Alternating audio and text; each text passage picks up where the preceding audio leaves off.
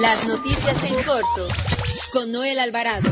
La información más importante en minutos. Muy buenas tardes. Los saluda Noel Alvarado, editor de información del periódico La Prensa.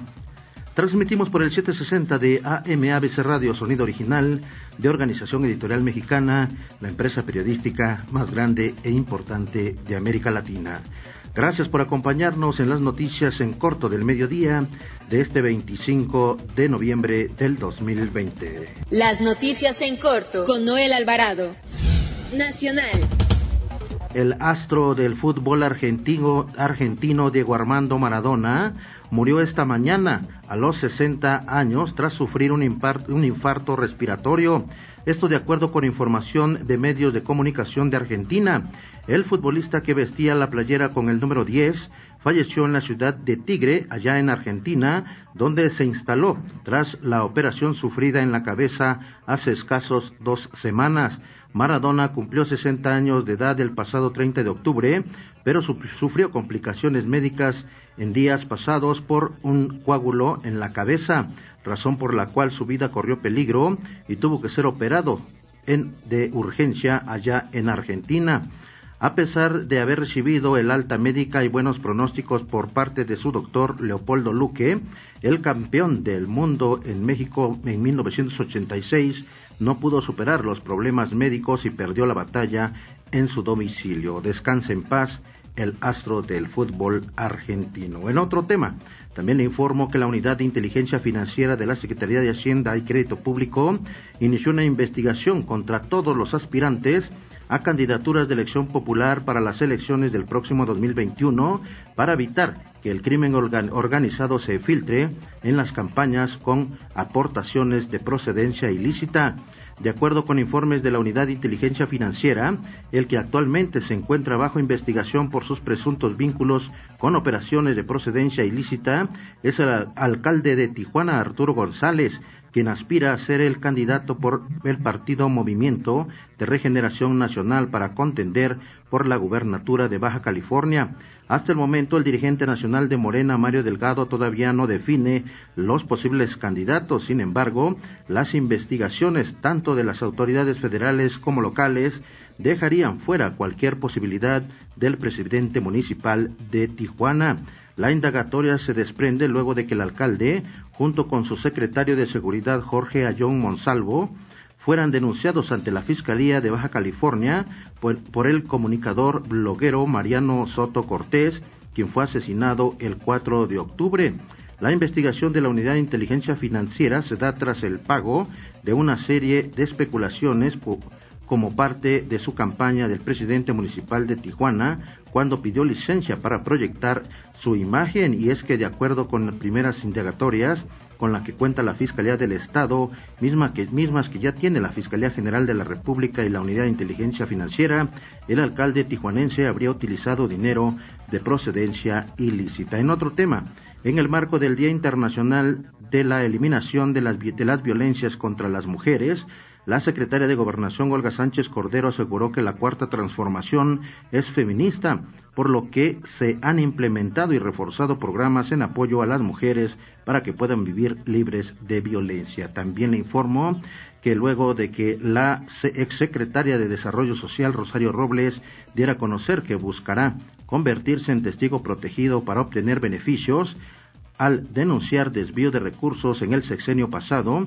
el presidente Andrés Manuel López Obrador hizo un llamado a que este mecanismo no sea utilizado para la fabricación de delitos. Además, el subsecretario de Derechos Humanos de la Secretaría de Gobernación, Alejandro Encinas, dio a conocer que desde marzo del 2020 se reportó una caída del 21.6% en las denuncias de desaparición de personas en el país y que desde el 2010 hasta lo que va del 2020 se han registrado 138 homicidios contra periodistas. En otro tema, Semáforo Delictivo reveló que el homicidio doloso vuelve a rojo en el, mes de octubre al contabilizarse 2.406 casos en el país.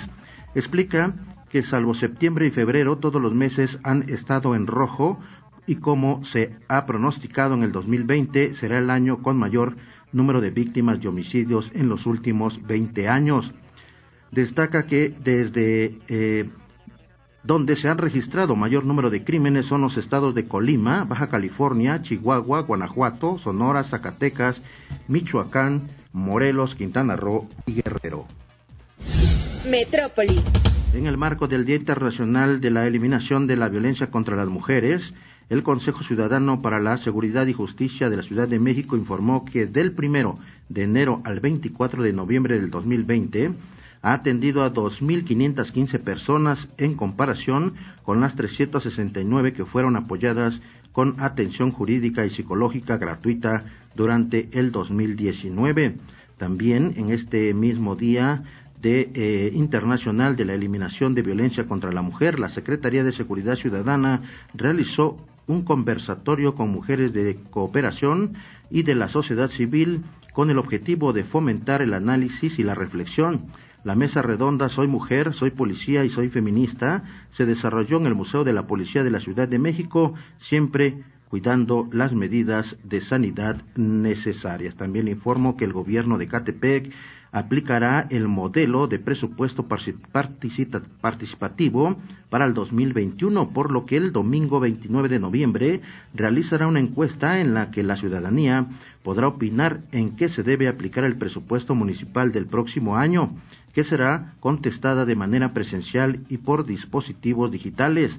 El alcalde de Catepec, Fernando Vilchis Contreras, informó que dicho modelo permitirá que los propios habitantes decidan las obras prioritarias requeridas para el desarrollo de sus comunidades, lo que por primera vez se realiza e igualmente es la primera ocasión que un ejercicio ciudadano de este tipo que es puesto en marcha por uno de los actuales gobiernos municipales del Estado de México expresó que el próximo 29 de noviembre instalarán cuatro puntos para la consulta ciudadana ubicados en San Cristóbal Centro y en las tres sedes alternas al gobierno municipal, Croc, Aragón, Santa María, Tulpetlac y Ciudad Cuauhtémoc. Las autoridades de Catepec instalarán varias mesas en dichas sedes donde la ciudadanía contestará una encuesta en la que opinen qué obras consideran prioritarias.